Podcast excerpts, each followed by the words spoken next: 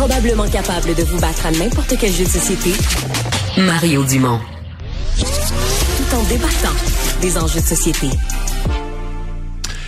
Chronique sportive élargie euh, aujourd'hui. Euh, Jean-François Barry qui est là comme tous les jours pour parler sport. Salut Jean-François.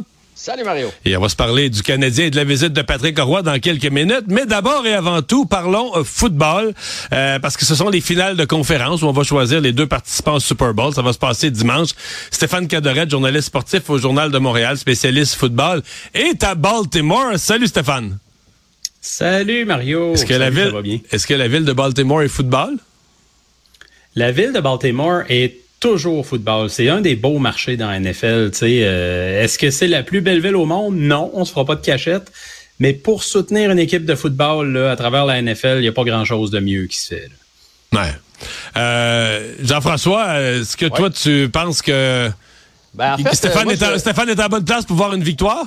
Le, Stéphane est, l'expert d'entre nous trois. Fait que moi, j'ai une question à te poser parce que euh, je trouve que Pat Mahomes est un peu comme Tom Brady et j'ai beaucoup de difficultés à parier contre lui. J'ai l'impression qu'il trouve toujours une façon d'amener son équipe euh, en bien, en mal, que ce soit avec les arbitres ou autres. Mais il est dur à battre. Est-ce que puis les Ravens par le passé ont quand même un antécédent de choker entre guillemets. Alors est-ce que c'est l'année des Ravens ou je continue avec mon Pat Mahomes?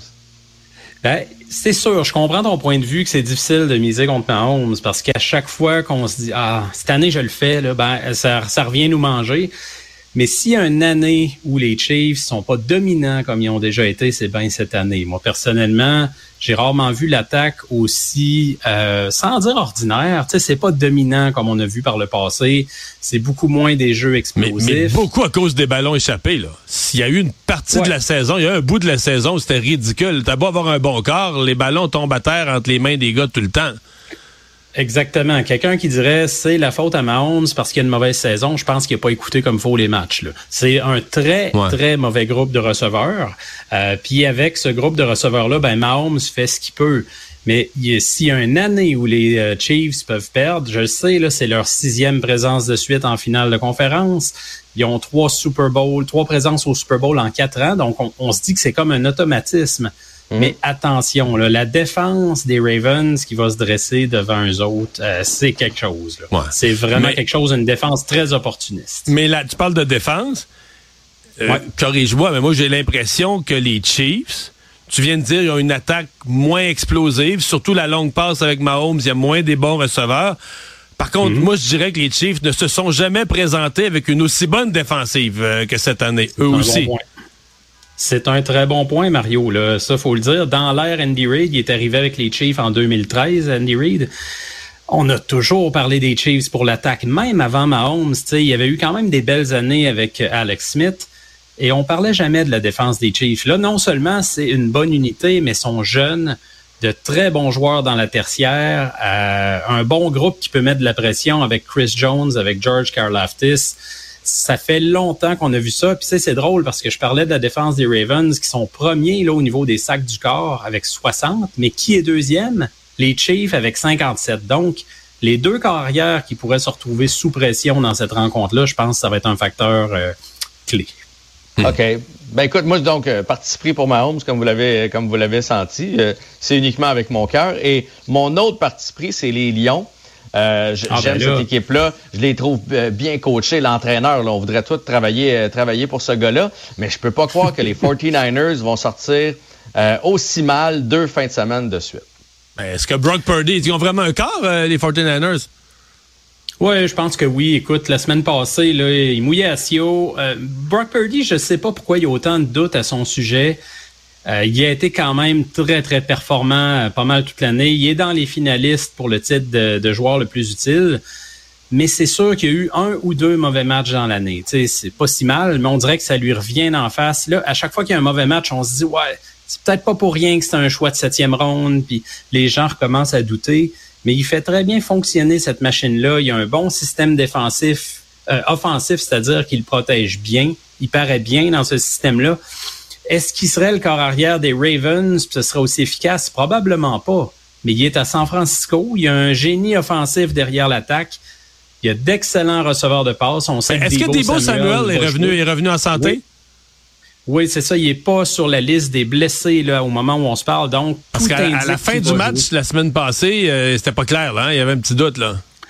C'est ça, il y avait un, gros doute même, mais tout indique qu'il va jouer. Puis Debo Samuel, euh, sais, vous le savez les gars, là, quand il est là, ça change complètement la dynamique de l'attaque des Niners parce que mhm.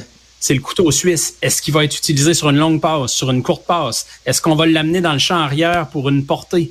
Il y a plein d'éléments de surprise qui arrivent avec Debo Samuel, puis sa présence est vraiment importante. Euh, un mot sur Détroit, parce que moi, je, ben moi, je, je, suis team Jean-François là-dessus. Moi aussi, j'espère que les, euh, les Lions vont gagner. Euh, j'aime l'atmosphère de Détroit, le coach, tout, tout ce qui tourne autour de l'équipe, la vibe cette année. Enfin, je pense qu'on est, on est plusieurs à, rêver de voir les Lions passer au, Super Bowl. ils ont une bonne machine de football, puis ils ont été impressionnants la semaine passée quand même. Là. Oui, puis il se passe quelque chose à Détroit. C'est dommage pour eux que le match a lieu à San Francisco. C'est quand même un désavantage important. Mais à Détroit, c'est fantastique là, ce que la ville vit. C'est une équipe de perdants invétérés depuis des décennies qui se met à gagner soudainement. Euh, qui a monté une belle structure de football dans les dernières années. Puis, euh, écoute, c'est dur de pas aimer ce qui se passe là, avec les Lions. C'est dur de pas être derrière cette équipe-là. Moi, j'ai l'impression que c'est en train de devenir un peu la nouvelle équipe de l'Amérique. Euh, c'est le titre que se sont donné les Cowboys depuis 30-40 ans. Euh, mais là, tout le monde est derrière les Lions. Tout le monde veut qu'ils gagnent. Ça ferait changement. Ça serait une histoire. Ouais, mais là, c'est parce que. Franchement sympathique. Mais ils, vont, ils risquent de frapper un mur. Mais, mais l'histoire, toi, tu penses qu'il risque de... Parce que l'histoire est quasiment rendue politique. Parce que non seulement l'équipe a vécu ses déboires, les fans n'ont pas eu facile, des mauvaises années, mais c'est c'est l'industrie de l'automobile qui a tombé. Détroit, c'est une des villes. Écoute, à Détroit, juste pour faire un petit peu de politique, à Détroit, il y a des quartiers qui ont fermé. Je pense que c'est une des seules places qu'on a vu ça en Amérique. Il y a des quartiers qui ont fermé l'aqueduc. Tu vois, t'enlèves l'eau dans l'aqueduc, tu fermes le quartier, il n'y a plus de monde, tu fermes carrément. Tu sais, c'est des affaires assez, euh, en termes de décroissance d'une ville. Alors là, l'idée que là, la ville revit autour du football, l'économie va mieux ces dernières années un peu, mais ça me, fait, ça me fait penser à New Orleans après Katrina. Tu sais, le, Super Bowl mm. des, des, des, des, New, de New Orleans après, des Saints après Katrina. Ben, tu sais, à Détroit, comme tu disais, l'économie va un petit peu mieux, euh, mais c'est toujours quand même fragile. C'est ah, pas, plus, pas plus tard qu'en 2013, je pense, que la ville a déclaré faillite. Ça, ça fait, ça fait quoi? Aussi, t'as raison, t'as raison. Euh, écoute, c'est rare une ville de cette taille-là en Amérique du Nord qui tombe en faillite. Donc, il y a tout ça, l'aspect économique, effectivement, les gens qui ont faim là, de bonnes nouvelles à Détroit. Fait écoute, là, on, on essaie d'être objectif des fois en suivant ça. On leur souhaite, moi, ils croient pas. C'est un, un, peu ça, dans le fond. Ben, ben, est-ce que Jared Goff, est-ce que Jared Goff, c'est un quart de premier, premier, premier plan dans les grands matchs? Tu disais, il y a des gens qui doutent de Purdy, il y a des gens qui doutent de Goff aussi, là. Ouais, ben Goff pour moi, euh, oui, c'est un joueur amélioré par rapport à quand il est parti de Los Angeles, mais est-ce qu'il est premier premier plan comme tu le dis? Je pense pas qu'on peut dire ça. Maintenant, il a quand même aidé cette franchise-là, puis il fait en sorte que son jeu est stable, son jeu est efficace, puis l'équipe n'a pas été obligée de se garrocher au repêchage, à prendre un jeune, puis euh, à, accélérer trop le processus. Donc, Goff leur a amené ça, cette espèce de stabilité. Maintenant, dans un grand match comme ça contre les 49ers, euh, j'ai l'impression que tu peux frapper ton mur parce que c'était l'équipe pas mal là, qui est peut-être la plus complète, je dirais, dans la NFL, autant au niveau des joueurs offensifs que de la défense. C'est qu'il n'y a pas de faiblesse ben ben à San Francisco, effectivement, il faut, faut mm. dire ça. Hey, on te souhaite, on se souhaite une belle fin de semaine de football. Je te souhaite une belle fin de semaine à Baltimore. Et euh, la zone payante, votre balado football euh, sort, je pense, juste avant les matchs à 13h dimanche. Euh, non, on a sorti déjà notre épisode tout, tout chaud, sorti du four cette semaine. On a enregistré ça un peu plus tôt. Euh, il y a pas mal d'analyses là-dedans. Pour ceux qui sont très, très axés football, on, va, on va très loin. On va à la zone euh, payante. Hey, salut Stéphane. Bye bye. Salut les Bye bye. Salut. Ouais, et parlons hockey pour la suite des choses. Euh, Patrick Roy, c'était un des très, très, très beaux moments hier soir. C'est sûr que lui voulait aussi partir avec les deux points. Ça, c'est pas arrivé. Ouais, son équipe est sortie flat en première période. Le Canadien en a profité. Puis le Canadien, c'est à se demander s'ils n'ont pas besoin de défis. Tu sais, cette équipe-là, depuis trois ans, on leur met aucune pression.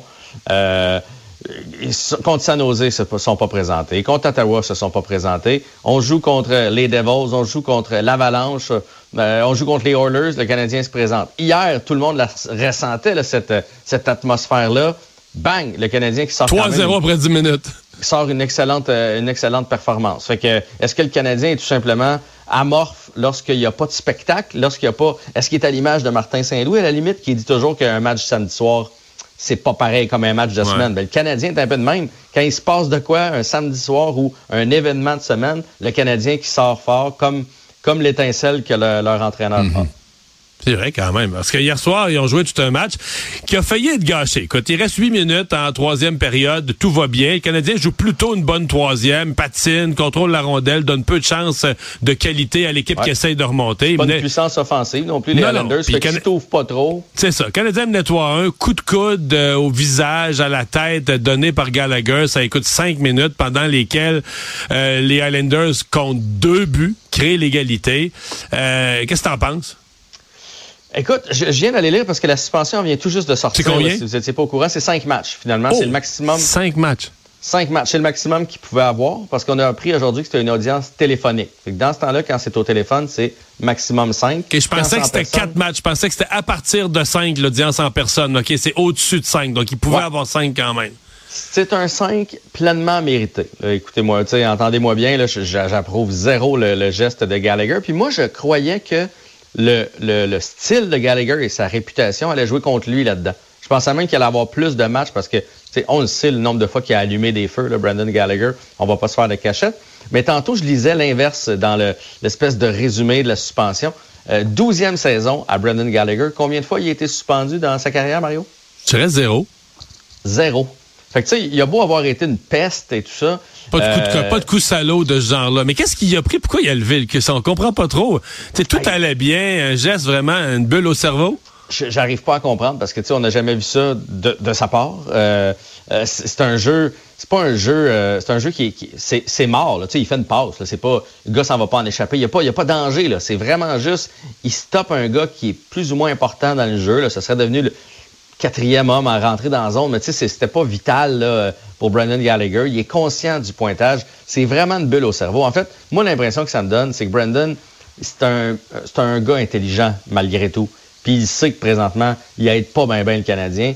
Puis il veut pas nuire au Canadien. Et là, il s'est dit, je viens de me faire battre sur la passe. Tu sais, je suis allé sur le joueur, il m'a battu avec une passe, je me suis sorti du jeu moi-même. Je vais, moi, sortir du jeu le gars qui vient de faire la passe. Et là, Mario, c'est facile, là, nous, on analyse ça aujourd'hui. Ça se passe, on n'a pas idée comment ça se passe vite. C'est une fraction de seconde. Là. Fait que là, il fait comme, hey, je vais, je vais y nuire, sort le coude. assurément, tu sais, je veux dire, il avait rien fait, là, Pelèche. Là, je pense pas qu'il visait la tête. Là, je pense pas qu'il voulait l'envoyer à l'hôpital. C'était pas un règlement de compte. Sort le coude. Et là, probablement qu'après, tu fais, mais qu'est-ce que je viens de faire là? Sauf que c'est un geste, euh, c'est un geste vicieux, là, puis ça a beau être, j'ai beau être un fan du Canadien puis un joueur du Canadien, on est capable de le dire quand c'est un geste vicieux, c'en est ouais. Mais je veux dire, euh, ça a failli coûter le match aussi. Puis c'est à deux. Il a coûté un match Gallagher des punitions en troisième. Ah, tu vas me dire, généralement, il prend toujours ses punitions pour la même raison. C'est qu'il est pas capable de patiner, pas capable de suivre les autres avec qu'il les accroche. Là, hier, c'était complètement autre chose. Mais ça, ça s'accumule quand même les fois où il fait perdre ou passe proche de faire perdre des matchs avec des punitions affreuses en fin de match. Là? Mais tu sais, moi, je pense que Gallagher, on a beau chialer contre, là, puis il y en a, je voyais, il souhaitait une suspension jusqu'à la fin de l'année, comme ça, on l'aurait pu dans l'alignement. Il sait tout ça. Ah, est-ce qu'on l'a entendu se plaindre, qui était sur la 3, sur la 4, euh, qui joue des fois 10, 12 minutes? Jamais. il donne son effort. Il veut aider l'équipe. Puis, puis il sait qu'il prend des mauvaises punitions, puis qu'il est pas capable de suivre, puis qu'il est essoufflé. Ouais. Il sait, c'est un gars brillant, le Brendan Gallagher. Là, il doit... Hier, il s'est dit la même chose. Ouais. Faut que j'aide mon équipe, bang. Puis là, il doit une caisse de vin à Sean Monahan. Ouais, puis à Samuel Montembeau aussi. Oui. Et, euh, Parce que le Canadien, en gagnant quand même, les partisans sont moins agressifs envers Gallagher. Mais s'il avait fait perdre le match, là, le procès serait terrible à matin. Là. Ouais, mais ça serait plate que ça se termine comme ça pour Gallagher parce que je sens que l'amour inconditionnel qu'on avait pour lui est en train de changer. Puis tu sais, il reste encore euh, quatre ans, le Mario. Hein. Effectivement. Fini. Bonne fin de semaine et bon football. Salut. Yes. Merci à vous d'avoir été là. On se retrouve lundi. Bonne fin de semaine.